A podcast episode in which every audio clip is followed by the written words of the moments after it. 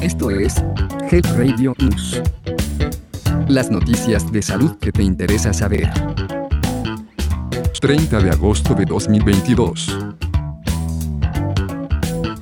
Health Radio, el podcast de la salud. 1. La sequía es un efecto del cambio climático, y los científicos creen que está influyendo en más de 200 enfermedades. El cambio climático está cambiando nuestras vidas, y cada vez es más evidente. Pero ahora, un equipo de la Universidad de Hawái en Estados Unidos ha sacado un estudio donde aseveran que este ha influido en más de 200 enfermedades. El estudio, publicado este mes de agosto en la revista científica Nature, tenía como motivación inicial encontrar si el cambio climático había influido en la aparición y expansión de la COVID-19 pero se amplió y se cruzaron datos con más de 70.000 artículos científicos y su incidencia en más de 200 enfermedades. Camilo Mora, un profesor colombiano, asociado en el Departamento de Geografía y Medio Ambiente de la Universidad de Hawái, ha liderado este estudio de cómo se han visto afectadas hasta 200 enfermedades por el cambio climático.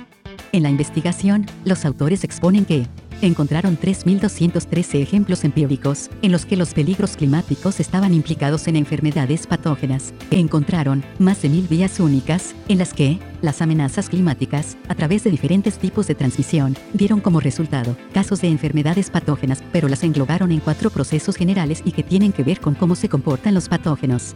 1. Acercamiento de los patógenos al ser humano. Esto se refiere al cambio geográfico de las especies debido al cambio climático. 2. Acercamiento de las personas a los patógenos. Con el cambio climático, ha habido fenómenos meteorológicos que se han incrementado. Y esto ha derivado en el desplazamiento de los seres humanos tanto de modo provisional como permanente a lugares donde se concentran los patógenos que nos causan diversas enfermedades. 3. El cambio climático está haciendo que algunas enfermedades sean peores. Al cambiar las condiciones climáticas en algunos lugares, los organismos y patógenos o mueren o se adaptan. Por selección natural, sobreviven los más fuertes, y esto tiene su incidencia en las enfermedades.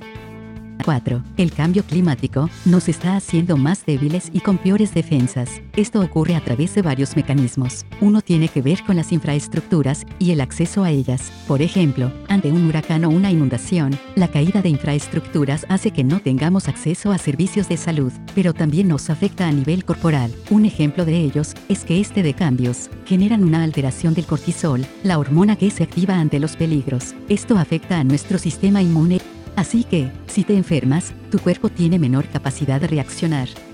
2. La ONU indicó que la mitad de las instalaciones de salud del mundo carece de higiene básica. Unos 3.850 millones de personas que usan estas instalaciones de salud están en riesgo de infección. Advierte un informe de la OMS y UNICEF. Lo anterior, que pone en riesgo de infección a casi 4 mil millones de personas, advirtió la ONU el pasado martes. Estas instalaciones no tienen agua, jabón o desinfectante de manos. En sitios donde los pacientes reciben atención o en sus servicios sanitarios. Esto lo indicaron las agencias de la ONU en el informe de su programa de monitoreo conjunto.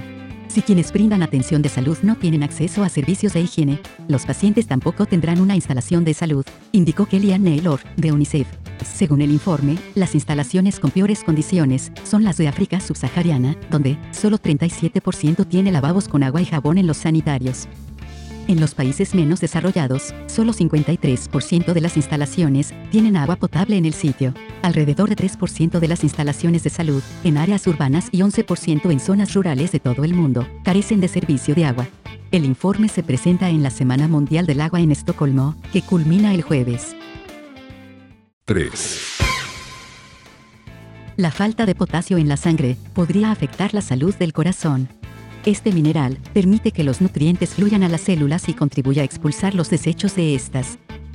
El potasio es un mineral que el cuerpo necesita para funcionar normalmente. Es un tipo de electrolito que, entre otras funciones, ayuda al normal desarrollo de los nervios y a la contracción de los músculos. La Biblioteca Nacional de Medicina de Estados Unidos asegura que el potasio es clave para la salud del corazón debido a que ayuda a que el ritmo cardíaco se mantenga constante. También permite que los nutrientes fluyan a las células y contribuye a expulsar los desechos de estas. Otra de las bondades de mantener niveles adecuados de potasio en la sangre es que ayuda a contrarrestar algunos de los efectos nocivos del sodio sobre la presión arterial. Cuando las dietas son ricas en sal, las personas pueden presentar problemas con su tensión. Por ello, una de las recomendaciones médicas es ingerir alimentos bajos en este otro mineral. Esto fue Health Radio News.